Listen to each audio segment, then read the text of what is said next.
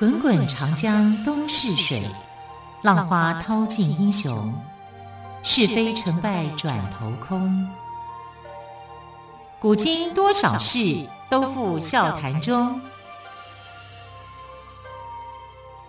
陪你说历史，汪培制作主持。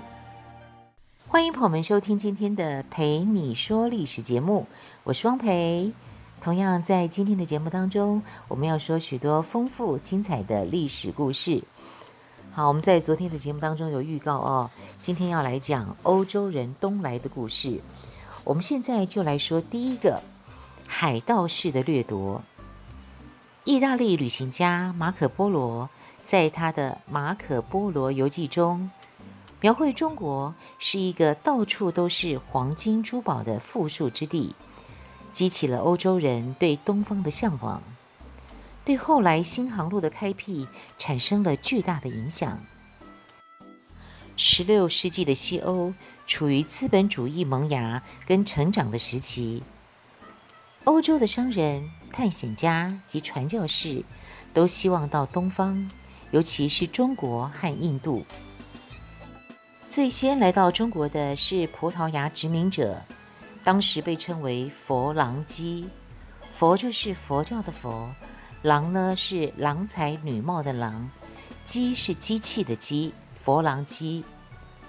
西元一五一七年，他们首先抵达广东屯门岛，在那儿建筑堡垒，大造火铳，杀人抢船，掠卖良民。直到西元一五二一年，明朝军队才收复了屯门岛。葡萄牙殖民者屡次被逐。却总是不肯从中国离去，最后占据了澳门。澳门是广东香山县，也就是现在的中山市南端的一个小半岛，又称香山澳、豪进澳。明朝先在广州设置布帛司，负责管理广东对外贸易事务。市舶司多次搬迁，嘉靖时移至澳门。从此，澳门成为广东对外贸易的中心。西元一五五三年，葡萄牙殖民者借口商船遇到风暴，请求在澳门晾晒货物。他们贿赂明朝官员，以求进入澳门。葡萄牙殖民者在澳门一开始是搭棚栖息，不久就逐市居住，聚众至上万人。房屋也从几百间增加到几千间以上。紧接着，又在澳门半岛以北的青洲建立大教堂，并以防御荷兰人进攻为借口，公然建筑城墙。他们甚至以澳门为基地，从事走私贸易，贩进运出各种货物，每年得到利益无数。葡萄牙殖民者得以窃据澳门，是明朝地方官吏以及朝廷政府姑息的结果。但明朝政府并未将澳门让给葡萄牙殖民者，对澳门仍拥有主权。葡萄牙殖民者每年必须向明朝缴纳地租五百两银子，明朝政府每年在澳门征税两万多两银子。十七世纪初期，葡萄牙、西班牙的海上势力逐渐衰落，荷兰的殖民势力逐渐崛起，掌握东方的海上霸权，把触角伸进中国。西元一六零一年，荷兰殖民者首次闯入广东沿海。一六二二年，占据澎湖。一六二四年。福建巡抚南居易派兵打败荷兰殖民者，收复澎湖。荷兰殖民者败走台湾南部。在此之前，西班牙人占据台湾北部。一六四二年，荷兰人击败西班牙人，独占台湾，直到郑成功时期才被驱逐。来谈谈博学多闻的利玛窦。明朝刚建立的时候，明太祖朱元璋就颁布了海禁政策，严禁中国人下海通商。此后虽有郑和下西洋的壮举，海禁政策仍旧维持着，只是一改再改。那时候的中国仍然相当封闭，以为中国是世界的中心。直到意大利耶稣会传教士利玛窦以西洋客人的身份来到北京，中西文化交流才开启了新的篇章。利玛窦九岁的时候就进入了耶稣会学校，十九岁在罗马加入耶稣会，自愿到远东传教。万历十年，也就是西元一五八二年的八月，他远渡重洋来到了澳门，开始在中国将近三十年的传教生涯。利玛窦来到中国前，欧洲人不知道东方古国是什么样子，中国人也不大了解欧洲。利玛窦成功地把中国文化介绍到西方。把西方文明嫁接到中国的树枝上，促进了中西文化的交流。西元一五八三年，利玛窦由澳门入境，并居住在广东肇庆。他在这里建造了中国内地的第一座天主教堂。此后的十余年，他待在韶州、南昌等地传教。利玛窦认为，中国不仅在文学、哲学、艺术上表现卓越，在天文、中医跟很多的数学分支上都有很大的成就。利玛窦总结了前人传教的教训，他脱下了洋服，诚心诚意地学习中国文化。好学的他逐渐通晓汉文，熟读四书五经。尝试将儒教与天主教结合，这些都得益于他过目不忘、倒背如流的本领。利玛窦还撰写了一本叫《西国记法》的书，专门介绍他的局部记忆法。利玛窦定居南昌的时期，与明朝高官广泛接触，获得上层知识分子的支持。他结识了很多学者。甚至还拜访过大戏剧家汤显祖，著名的科学家徐光启也是他的好朋友。他们合作翻译古希腊大数学家欧几里得的著作《几何原本》。这本书在西元一六零七年在北京印行，是中国最早翻译的西方自然科学著作。很多专业名词至今仍活在我们的生活中。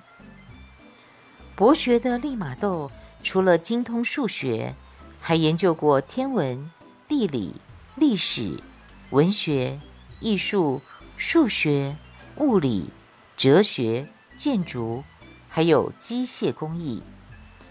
为了更有效率地传播天主教，利玛窦把从西方带来的自鸣钟。三棱镜、书籍和自制的天文仪器摆在家中，邀请中国人来参观。为了融入中国社会，他还担任神医，用奎宁治好了肇庆知府王泮的公子的病。王泮感激之余，为他争取到在中国建造房子居住跟传教的权利。到了西元一五九五年，利玛窦打算从南昌进入北京，但没有获准。一五九七年，利玛窦被教廷任命为耶稣会中国传播教会会长。随后，他便游沿海各地，向当地居民展示三棱镜、圣母像、油画、世界地图以及地球仪、天文仪。跟自鸣钟等西方宝物，文人和士大夫看后无不称奇。利玛窦以为他进京的道路已经铺平。西元一五九八年九月，他再度北上，到达通州，但是他还是没有获得入京的许可。一年后，不屈不挠的利玛窦携带着大量珍品，与西班牙传教士庞迪我一起第三次北上。不料正巧碰上日本人入侵朝鲜，海上贸易停止。明朝的锦衣卫四处捉捕日本特务，利玛窦因为是外国人，差点被抓。好不容易抵达天津，又因为当地官员觊觎他的贡品，他被以违反外国人旅行法为由拘押。六个月后，利玛窦在好朋友徐光启的帮助下，获得皇帝的恩准而被释放。也有人说是明神宗突然想起有奏本称几个西夷人要来进贡。贡物清单中有字明钟、西洋琴等物件。明神宗急着想看字明钟的模样，因此命令利玛窦进京。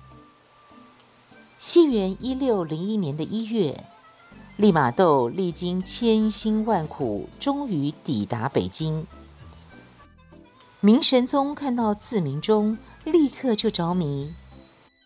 因为只有利玛窦可以修理字明钟，所以利玛窦就获准迁到宣武门附近租住民房，每个月还可以获得一笔生活费。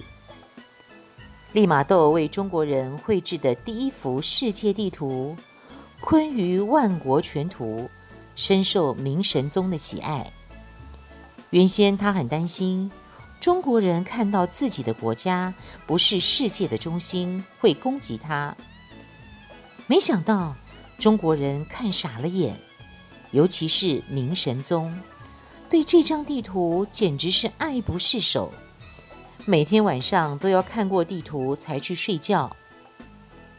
利玛窦画的这张地图在中国被翻描过十二次。此后，中国的世界地图都沿用这个图示。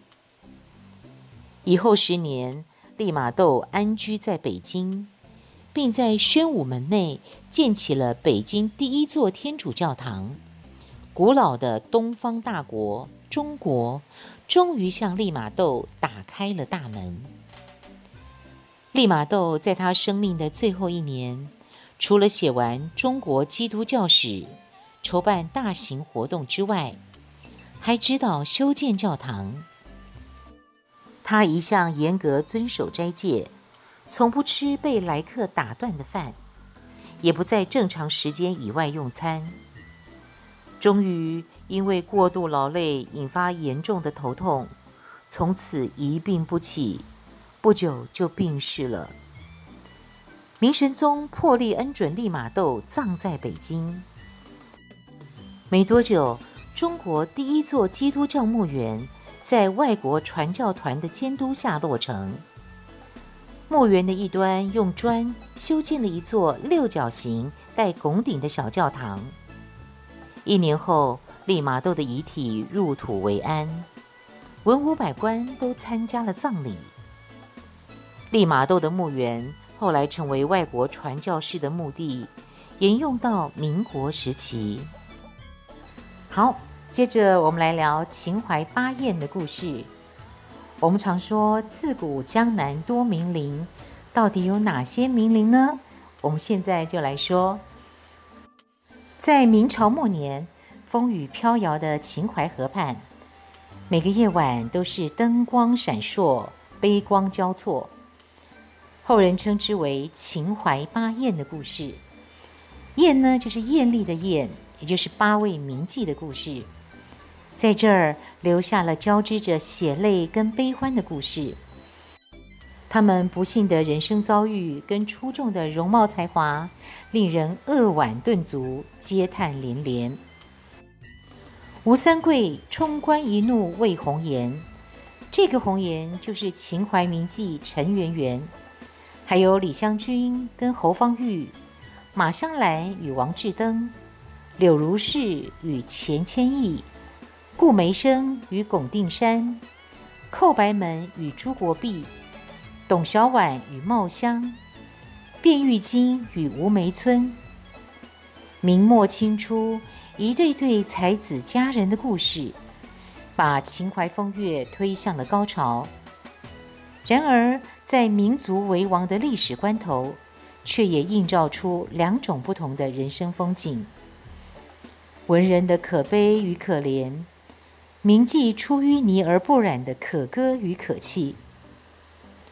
当时的士大夫大多是文不敢针砭时弊，武不能收复失地，而粉黛群钗却偏偏在国破家亡之际，表现出令人钦佩的忠贞跟果敢。像李香君、柳如是、卞玉京等人，琴棋书画样样精通。虽然他们身陷青楼，但勇于跟命运抗争，难能可贵。好，我们先来介绍柳如是。柳如是是活跃于明清之际的著名歌妓，个性坚强，正直聪慧，很有魄力，声名不亚于同时代的李香君、卞玉京跟顾梅生。柳如是字如是，是因为读到了辛弃疾的词：“我见青山多妩媚。”料青山见我应如是，所以自号如是。他是嘉兴人，幼年时就聪慧好学，因为家贫，从小就被卖到吴江为婢。后来在乱世风尘中，往来于江浙金陵之间。由于他风华绝代，才气过人，成为秦淮名妓，留下了不少轶事佳话。以及颇有文采的诗稿，像是《柳如是诗》。柳如是曾与南明复社的领袖张富、陈子龙友好，与陈子龙更是情投意合。可惜陈子龙在抗清战役中不幸被捕，投水自尽。柳氏择婿的要求非常高，许多名士求婚他都看不上。只停留在友谊的阶段。他在二十多岁时嫁给了年过半百的大官钱谦益。钱谦益是东林党的领袖，文章颇负盛名。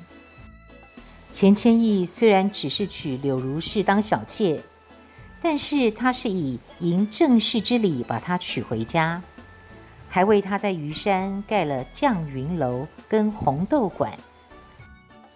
在明思宗崇祯皇帝自尽，李自成自杀，清军占领北京以后，南京建立了弘光小朝廷，也就是南明王朝。在柳如是的支持下，钱谦益当了南明的礼部尚书。不久，清军南下，在兵临城下之际，柳如是劝钱谦益跟他一起投水殉国。钱谦益沉思不语，走进水池试了一下水温。他说：“哎呀，水太冷了，不能下。”柳如是才不在乎呢，他正要投水时，就被钱谦益拉住了。最后，钱谦益辩解投降清朝。之后，钱谦益去了北京，柳如是则是留在南京。钱谦益做了清朝的礼部侍郎兼翰林学士，但是由于受到柳如是的影响，半年后就称病辞归。后来因为案件被株连，吃了两次官司。患难见真情，柳如是在病中营救他出狱。鼓励他与尚在抵抗的郑成功等人联系。柳如是倾尽所有的珠宝财产资助起义军，为起义军传送密信，并亲自到舟山劳军。这些作为表现出他强烈的爱国情操跟民族气节。钱谦益降清变节，本来是应该为后世所不齿。但是因为柳如是的义行，人们对他的反感降低了。钱谦益去世之后，乡里的族人聚集起来，想夺取他的房产。柳如是为了保护钱家的产业，不惜悬梁自尽。族人们虽然被吓走，一代才女却因此结束了她风风雨雨的一生。接着，我们来说在历史上非常有名的故事：冲冠一怒为红颜，吴三桂与陈圆圆。陈圆圆本来是苏州的歌妓，曾居住在秦淮。由于色艺超群，更与重大的历史事件相关，所以后人就将她列入秦淮八艳之中。陈圆圆原名邢圆，字圆圆，圆圈的圆哦。小时候跟随养母陈氏，所以就改姓陈。她不但歌舞出色，诗画俱佳，更有一种动人心魄的神韵，非一般的美女可以相比。明朝崇祯末年，李自成的农民起义军节节胜利，明思宗崇祯皇帝日夜不安，外戚嘉定伯周馗就决定要为皇帝寻求绝色美女来疏解皇帝的忧虑，于是他就派田妃的哥哥田婉下江南。田婉寻得陈圆圆之后，被她的姿色所吸引。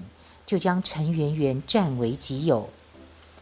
不久，李自成的队伍逼近京师，明思宗急召吴三桂镇守山海关。田婉对农民起义军整日忧心忡忡，便设宴为吴三桂饯行。陈圆圆率歌妓进厅堂表演，吴三桂一见到陈圆圆之后，神驰心荡，高兴地搂着她喝酒。酒过三巡，警报突起，田婉惊慌地上前对吴三桂说：“糟糕，敌人来了，该怎么办？”吴三桂回答道：“如果能够与陈圆圆相赠，我保证你们一家大小安然无恙。”还没等到田婉回答，吴三桂立刻就带着陈圆圆告辞了。后来在都里御营的父亲劝说下，吴三桂将陈圆圆留在京城府中，以防同行招惹是非，让皇帝知道。李自成打进北京后，吴三桂的父亲被起义军拘捕，陈圆圆被李自成部下带走。